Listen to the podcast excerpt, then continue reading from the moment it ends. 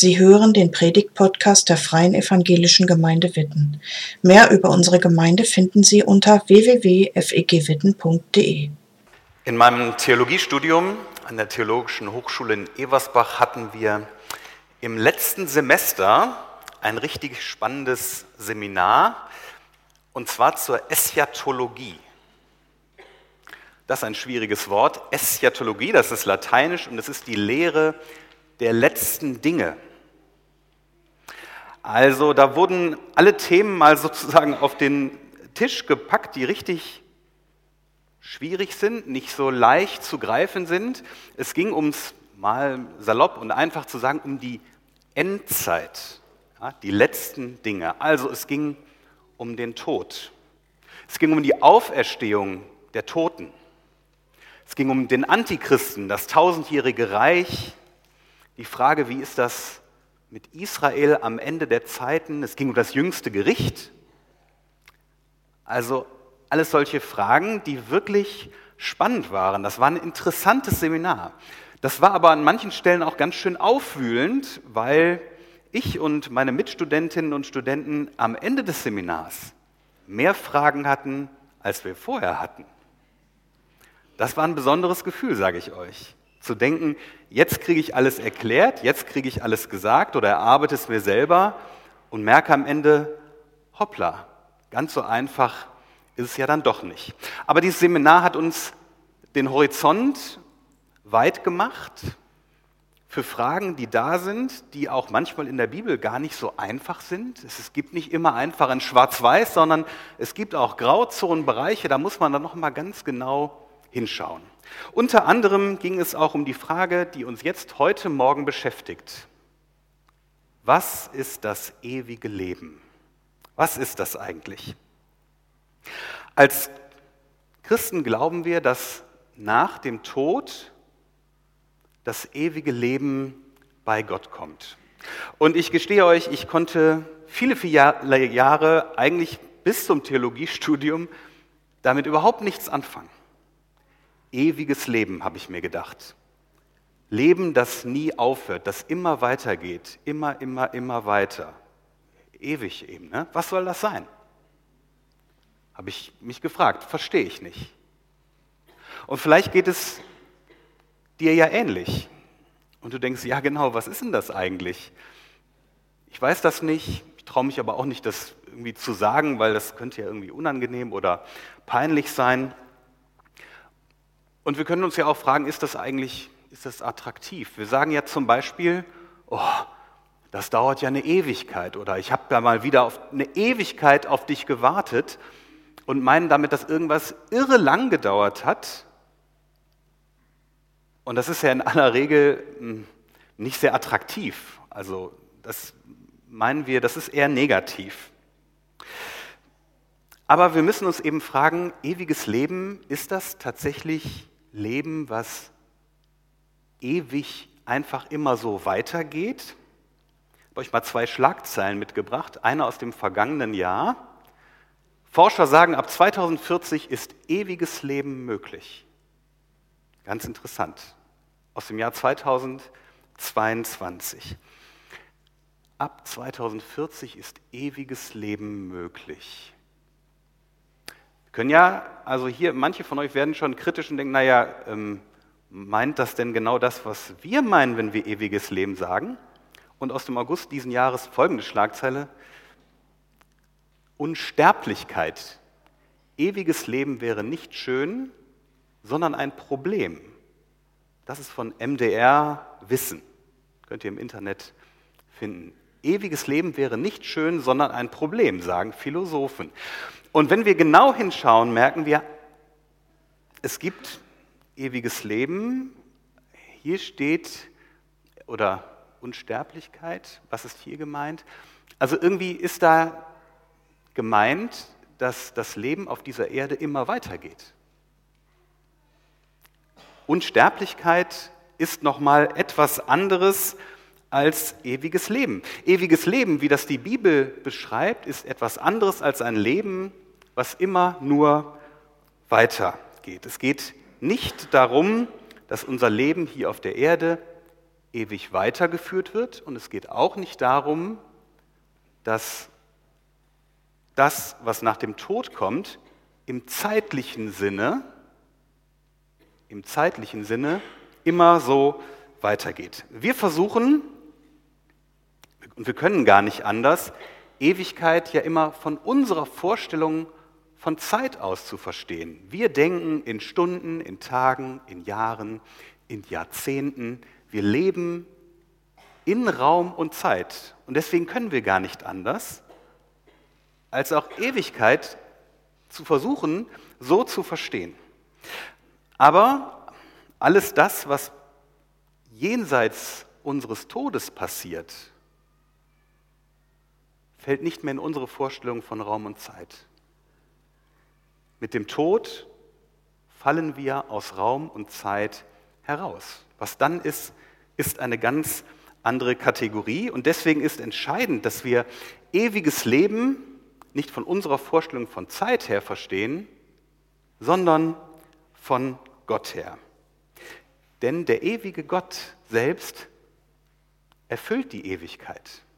Und damit ist Ewigkeit, ewiges Leben keine Frage von Quantität, von etwas, was sich immer weiter ausdehnt, sondern ewiges Leben ist eine Frage von Qualität.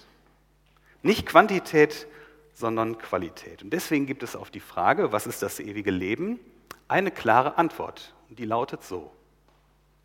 Ewiges Leben ist das Leben in ungebrochener Gemeinschaft mit Gott dem Ewigen? Das ist die Antwort auf die Frage aus meinem Seminar in Eschatologie. Mir hat das die Augen geöffnet. Aber vielleicht merkt ihr gerade, naja, für uns Erdenbürger ist das jetzt auch schon wieder irgendwie, wie soll ich mir das vorstellen? Klingt ja gut, ne? Ungebrochene Gemeinschaft mit Gott. Das ist uns fremd. Das ist irgendwie nicht von dieser Welt.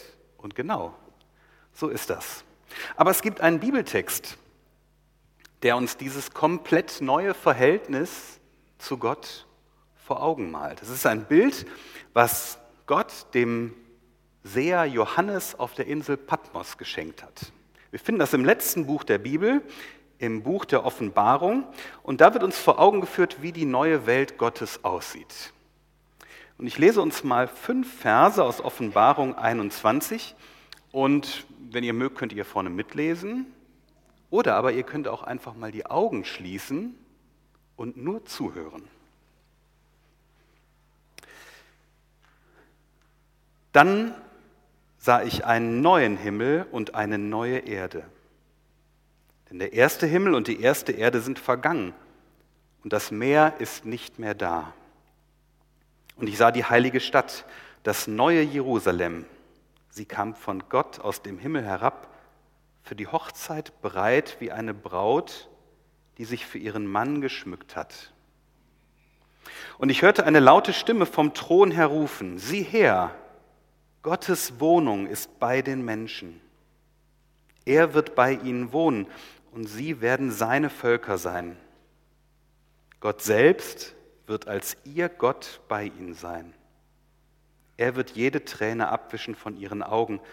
Es wird keinen Tod und keine Trauer mehr geben, kein Klagegeschrei und keinen Schmerz. Denn was früher war, ist vergangen. Der auf dem Thron saß, sagte, ich mache alles neu. Johannes Johannes reißt uns hier eine große, eine gewaltige, eine ganz, ganz hoffnungsvolle Perspektive auf. Da wird uns vorgeführt, wie das ist, in einer intakten Gemeinschaft mit Gott zu leben, ungebrochen, intakt. Und da scheint ja eine neue Qualität durch, eine nie dagewesene Qualität. Denn ja, es geht darum, um einen neuen Himmel und eine neue Erde. Also es gibt eine neue Schöpfung. Und diese neue Welt, die ist ganz Gottes Welt. Da wird dem Bösen kein Raum mehr gegeben. Vielleicht seht ihr das hier in, am Ende von Vers 1, da steht, und das Meer ist nicht mehr da. In der Antike war das Meer der chaotische, der unheimliche Grenzbereich zur Unterwelt, Symbol für Chaos, für das Böse. Und das wird dann nicht mehr sein. Das wird es nicht mehr geben. Die neue Welt ist ganz Gottes Welt. Und dann tritt die Heilsgemeinde Gottes in den Mittelpunkt. Hier symbolisiert durch die Stadt, das neue Jerusalem, geschmückt wie eine Braut. Die Heil, das ist die Heilsgemeinde Gottes. Das sind die Menschen, die ganz aus Gott leben, die ganz für Gott leben, die ganz mit ihm leben. Und was sind das für grandiose Bilder? Also zumal für Menschen, die gerne in Städten leben, ne? als Stadt. Das ist doch ein schönes Bild. Und als eine Braut, die sich für ihren Mann geschmückt hat. Da kommt eine Hochzeit in den Blick. Wow. Das ist großartig. Eine Feier. Eine einzigartige Feier. Und dann wird das entscheidende Wesensmerkmal dieser endzeitlichen Gemeinde, dieser Stadt, dieser Hochzeit genannt. Sieh her, Gottes Wohnung ist bei den Menschen.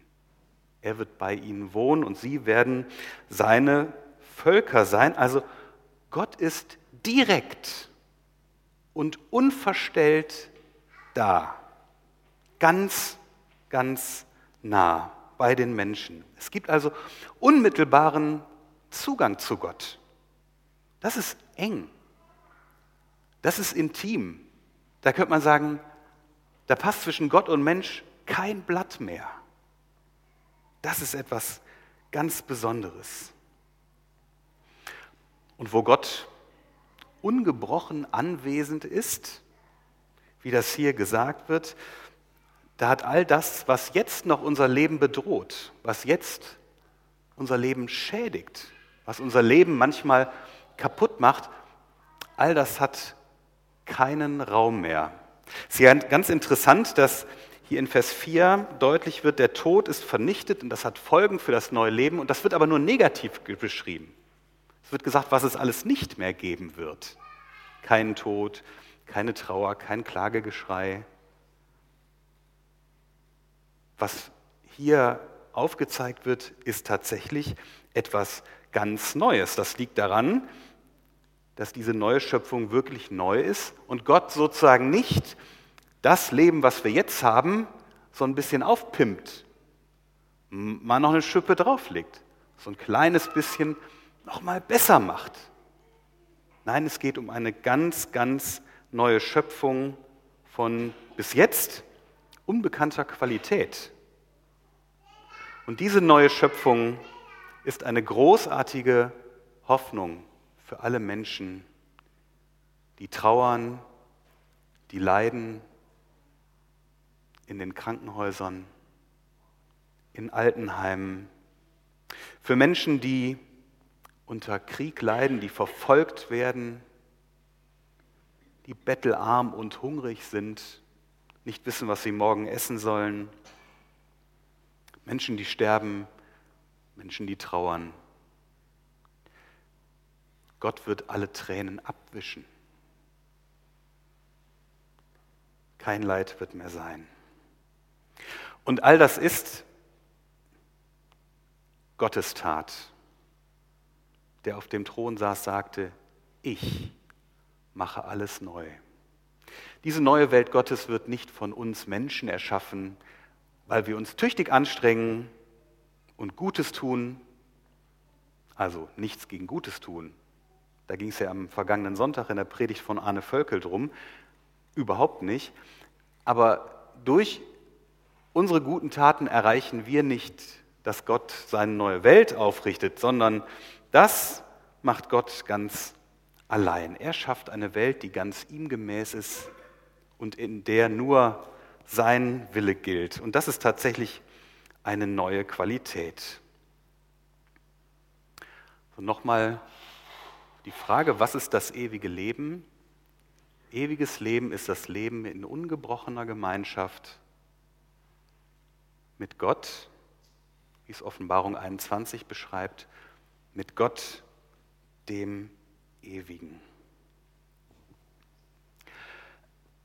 Ich finde es interessant, jetzt mal durch die Reihen zu gehen, keine Sorge, ich mache das nicht, und zu fragen, und was, was löst das in dir aus, das zu hören? Was,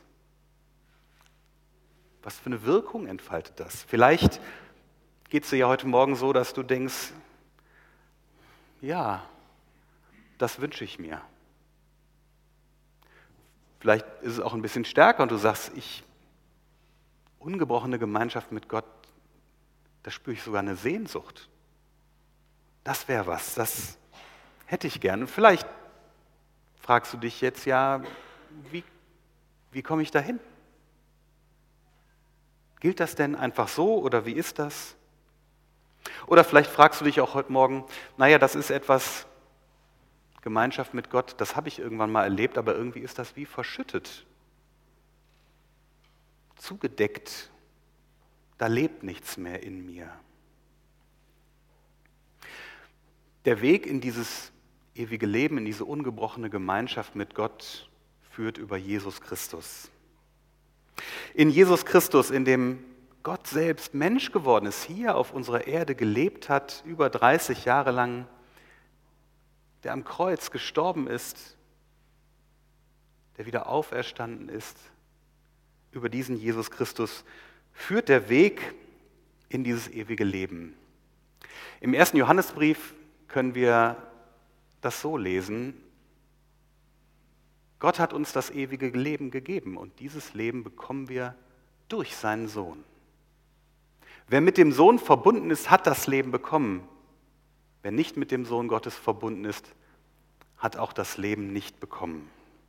Also das bedeutet, wer jetzt Jesus Christus, dem Sohn Gottes, vertraut, wer mit Jesus verbunden lebt, hat jetzt schon ewiges Leben.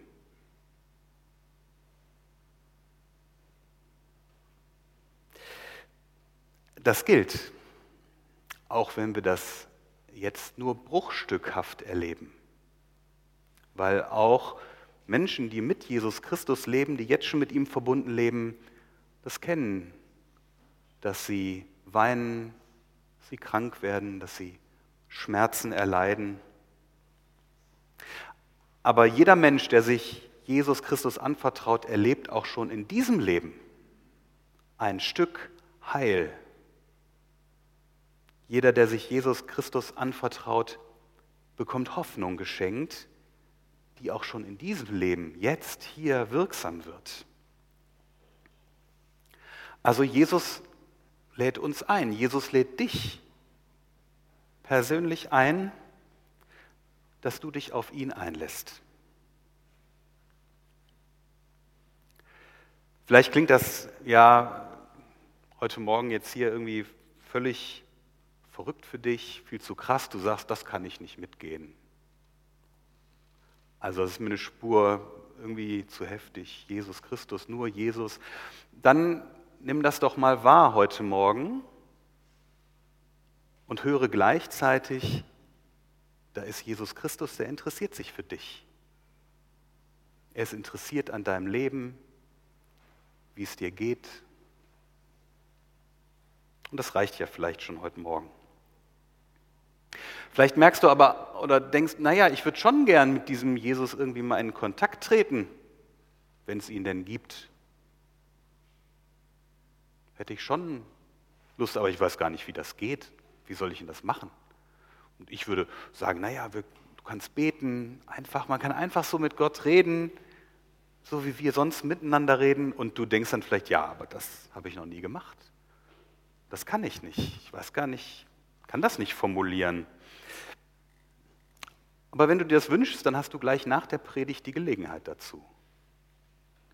Die Band wird ein bisschen Musik spielen, leise, und wir zeigen ein Gebet. Das ist gar nicht besonders lang, das habe ich gestern formuliert, und du kannst dieses Gebet zu deinem Gebet machen. Entweder im Herzen, das Mitbeten in der Stille, aber vielleicht auch während der Musik möchtest du es leise aussprechen. Manchmal hilft das ja, wenn man etwas auch selbst ausspricht. Und das kann dein erster Schritt sein auf Jesus zu. Und es könnte natürlich auch ein Schritt sein, neu auf Jesus zu, wenn du merkst, ja, ich, vielleicht wird mir das auch nochmal helfen. Ich möchte nochmal neu einen Schritt auf Jesus zu machen. Auch dann kannst du dieses Gebet nutzen. Wir werden dann noch miteinander einige Lieder singen und nach dem Gottesdienst wird es auch noch mal weitere Gelegenheiten geben zu reagieren. Das erzähle ich dann später noch. Wir leben in Raum und Zeit und ewiges Leben ist von uns aus gesehen ja das Leben in der Zukunft, das, was noch kommt. Und Jesus Christus ist uns durch seinen Tod und seine Auferstehung vorausgegangen in dieses Leben, was für uns noch in der Zukunft ist, in das ewige Leben. Und jetzt wartet er auf uns. Er lädt dich ein.